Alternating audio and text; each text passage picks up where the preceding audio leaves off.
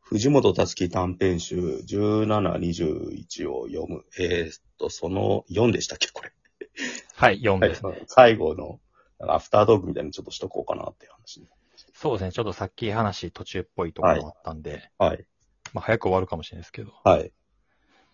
成馬さん何でしたっけああ、だから、震災経験みたい、なんか現地が取れたって感じはちょっとしますね。だからこの短う編。ん。うん。漠然とだけど絶対この人は強烈な震災体験みたいのがあって、うんそれが作品に現れてるって感じはしてたんですよ。それがなんか、唐突な死とか圧倒的な暴力みたいなものに出てんだとは思ってたんだけど、割とコメントでその辺触れられてたんで、ああ、うんやっぱりそうなんだっていうのはちょっと思いましたね。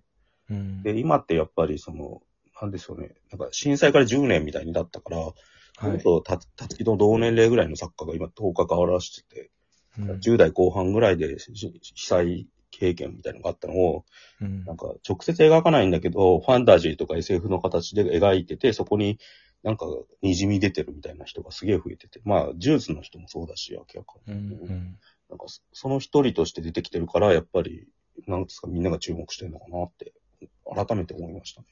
うんうんまあなんか我々の世代で言えば阪神大震災があったんですけど、成馬さんは実家が九州の方でしたっけは。い。あでも東京にいましたね、その時期は。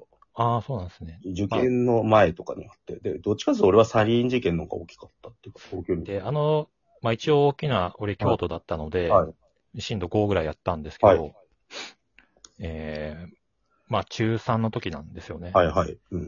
で、あの時は要は95年だから、うん。えっ、と、世紀末じゃないですか、週末に向かってる感じがすごいあって、うん。で初めてのでっかい震災、震災で天災だったんですよ。はいはいはい。うんああこうやって死ぬこともあるんだなって初めてをリアルに感じたというか、うん。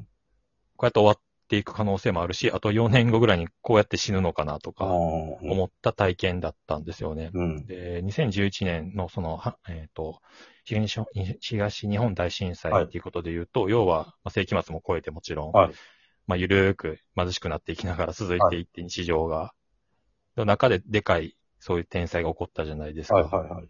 なんか、ちょっと意味合いが違うというか、うん前はその世紀末に向かって加速していく感じがあったんですけど、サリン事件も含めて。もっといろんなものがほん、本当に日本が終わっていくっていう、経済的に貧しくなっていくっていうか、劣化していくって言い方を宮台真司さんがよくしてますけど、その感じに近いですよね、なんか。加速というよりかは、ゆるーく続いていきながら、ゆるーくいきなりこうやって理不尽な暴力暴力というか、衰退して天いく才で死ぬのかもなーみたいなだから、感じで、だから影響が多分、し二つの震災って全然違うんだろうなっていう感じは。だかそうらです、ねサリン事件に対対応してるのが本当は多分原発事故なんだと思うんですよね。だから、だうん。から俺その話で言うと、俺はだから東京にいて、なんか都内の予備校通ってたんですよ。なんか、うん。高田の馬場かなんかにある。うん。で、やっぱ地下鉄で移動するんですよね。なんか。うんで、その日はたまたま乗ってなかったんだけど、なんかニュースで見てたらやってたから、経路をたまたまそこ通ってたら俺もやられ、なんかお巻き込まれてたなって思った記憶はありますよね。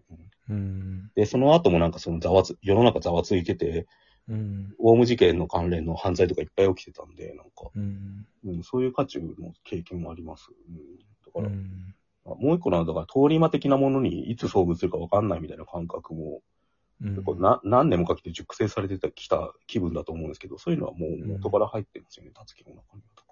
うん。そういうのがなんか本当に作品の中に出てるなって思います。うんそうですねう。んだからこの気分みたいのはやっぱ、すごく他の人にも影響を与えてるって感じがしてて、昨日始まったなんかサンライズのロボットアニメで境界戦記ってのがあるんですよ。うんそ。れが2061年の話で結構日本がもうボロボロになって、いろんな国から分断的に統治されてて、そこで生きてる少年はなんか本当になんか七人の侍の冒頭みたいな感じで戦争で、なんかそのボロクズになったロボットの破片部品みたいなの集めて、うん、なんかこっそり趣味でロボットを作ってたみたいな人なんですよ。うん、で、そこになんか偶然拾った AI のをなんか搭載することによってロボットに戦うみたいな感じなんですけど、うん、なんか圧倒的にもう日本が貧しくなったことを前提にして作ってて、そうのん、感じがなんかすごいチェーンソーマンの冒頭に近いんですよね。うん。だから割と他の、もうジャンププラスとか読んでると、たつきの影響を受けてる人って明らかに増えてるじゃないですか。うん。だから結構もう影響を与える側になりつつあるのかなって思いますね。ある世代より下は。まあ、ある世代どころかちょっと強すぎて、うん。それこそ呪術廻戦とかヒロアカに影響を与えるっていう、ジャンジャンプの堀越さん上の作家とか、よ一番横並近びいのですよ作家。ね。なんか、うん。だからもう、小田栄一郎とかだったらもう、達観できるじゃないですか。なんかうん。別物って感じで。なんか、うん。堀越公平って多分影響を受けてるものもちょっと近くてさ、荒井秀樹の影響多分二人とも受けてるんですよ。うんザワールドイズマインとか。で、なんか、少年漫画の枠の中で何とかやろうとし、ヒロアカはそれをやろうとしてんだけど、いきなりチェーンソーマンみたいなのが出ちゃったんで、なんかうん明らかになんか作風が壊れてるというか、影響を受けてますよね。うん。そういうなんか、だから、だから藤本たつきの話するときに結構大事なのは、作品が面白いっていうのもあるんだけど、状況を作っちゃう力がなんかあるんですよね、結局このう人って。ん。ルックバックにしてもそうで。うん。そこも含めて、なんか今起き、なんかすす作家として巻き起こしてるものが、やっぱこの人の作品っていう評価ですよね。うんうん SNS 的でそうもですねあるし、でうんもなんか、ファイヤーパンチもね、最初の方はすごいトレンドリーというか、ネットで話題になってたんうんですうよね。んうんうん。だからどんどんちょそういうことでなくなっていきましたけど、まあね、うん。うん。あの人まあ、はやあっぱとストはーリー、林志平さんが、うんそうそういうのが得意っていうのもありますよね。ああ、まあこのバズらせるプロみたいな。ツイッターで、まあジャンププラスがもう乗ったらすぐ読めるっていうのは大きいですよね。まあ、あとは0時に更新だから、うんあんまり競合がない時間帯なんですよね。 そうですね。っていうのも大きいと思いまうんすうね。ん。 アイドル学級大賞とか毎年はい。夜中にやってるからトレンド入りしますからね。普通に考えたらおかしいですからね。 そっか。うん、ああ、なるほどね。昼のニュースとかがやってる時間帯じゃないんだ。そうそうそだこっそりだから、なんか深夜放送みたいなところもあるっていうかさ。う。だからネットジャンキーみたいな、あと若者とかが起きてる時間帯うですよね。そいつらが一部が騒いでるのが全部みたいに見えちゃうっていう。そうそうそう。うん。まあそ、それでももちろんすごいとは思いますけど。うん。さすがにもうなんかほんと一部じゃなくなってはいると思いますよね。うん。まあでもそのトレンドに上がるし障壁が、ハードルが昼前にも全然低いっていううんとこですよね。うん。うん。そうそうですね。 でなんか人に、その通り魔というか、はいはいまあその頭のおかしい人に殺されるんじゃないかみたいな感覚ってやっぱ東京にいてからですけどね、俺は。地方だとない、あんまり。ないですね、さすがに。わかん ねえな。要は、その電車のホームとか、端をあんまり歩くのは怖いとか、そういうのって、地元にいた時は別になかったですね。規制上げてるおじさんとかいなかったですか近くあー、変いなな声いかバなカ野郎とかずっと言ってるおじさんとか。いたかなうんいやー、あんま、あんまりですね、それは。関東圏の方が、そういうのが東京というか、都会、大阪とか行けあばーあったかもしれないですけど。なんかこの人がさ、なんだっけな、あの、えーっと、そのじ、アニメ化の時に藤本つきが、その、リンさんと喋ってたコメントに流れてたんだけど、鳩をいじめてるおじさんが怖いみたいな話しててうん。ああいう怖さ ですよ。な何がですかいや、この人が書いてる怖、その通り魔的なものの怖さ。だから、その、震災を体験したっていうことの他に、そういう、うん、ちょっとおかしいおじさんから何かやられた、うん、見たっていう体験があるのかもしれないですよね。うん。実際に。いまあ。だからもしくは自分がそうなってたかもしれないっていうさ。や、だから完全に外から来る悪意と、うん悪意とか悪意ですらない大きなものと、自分の中から出てくる悪意うん、うん、うん。の両方が怖いっていうことなんじゃないですかね。あなんか、佐々木くん銃弾止めたの犯人は、なんか、やっぱ、佐々木くんの将来の姿みたいな感じはしますもんね、あれやってると。 俺は未来のお前なんだよって言われても結構納得しちゃうっていうか。 うん、そういう怖さがある。実際だから両親が夜中に話し合ってて、あの子は絶対にニートになるみたいなことを聞いてたわけだから、うん。うん、いや思ってたんだろうなとは思いますけーど。そういう不安って結構もう当たり前なのかなって気もしますよね。一部の人のものっていうよりは。うん。ある若い、若いっつってもあれかな。なんか30代以下ぐらいの人にとっては。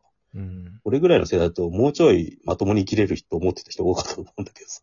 うん。正社員になれる人がいる一方で、なんかニートになっちゃうかもしれないみたいな不安っていう分離だったと思うんですけど、うん。ある世代より下になっちゃうと、その辺が本当にガチャみたいな世界になってるっていうか、うん自分、なんかは歯車が一個間違うと、そっちに行ってもおかしくないぐらいに思ってる人が多いからこそ、結構普遍的に受け止められてたのかなっていうのは思いますね。うんうん、あんまりなんか特殊なものって感じしないですよ。俺はチェーンソーマンとか藤本つきの作品見てて。うん。うん。えどういうことですかあ、なんか、いいやいわゆるサブカル的なものっていうか、一部のマニアしか読んでないんでしょうみたいな感じはしない、うんあんまり。手法はすごい洗練されてるけど、うん。そうですね、その設定とかちゃんと出していないとかっていうところで、いわゆるそのサブカル的な匂いはするんですけど、やってることっていうのはすごいエンターテインメントだし、全然一般的に世界進出とかも する可能性あるんじゃないですか。やっぱりエンターテインメントってやっぱその時代時代の不安を描くことでもあるんだろうね。なんか、うん。それがちゃんと描けてるっていうのが、本当改めて読んでて思った。なんか、ルックバックとか読んだ後に読むと、やっぱさすがに見劣りしてるのかなって思ったんですよ、今回読んで。読む前って。特に10、10なんだっけ、17から20いや、まあ、見劣りはするでしょうけどね、いろんな意味で。でもなんかテーマ的にはそんなに変わってない気がしますよね。うん。書きたいこととかは。うん。その手法が変わってっただけで。うん。だから変遷が辿れるっていううん。うん。のはあるし、あとその未公開の作品を読みたいです ね。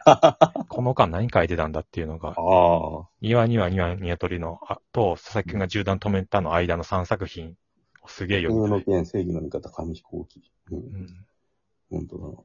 うん発表してほしいんですけど。うん次のやつが、えっ、と、予言のない歌、人形ラプソっていう目が覚めたら女の子になって病、姉の、妹のえ姉。妹の姉 か、なのかね、多分。そうですね。妹の姉はもうか完全に最近の作風感がありますね。これだからなんか、うんまあ結構次の方がまとまりは良さそうっすよそうですね。ね。うんわかりやすいかもしれない。また多分やるんで、 来月ですからね。楽しみにしていてくださいっていうか、はい。じゃあはい、また来週ですか。はいまた火曜日に。お会いしましょうっていう感じで。はい。お疲れ様でした。はい。失礼します。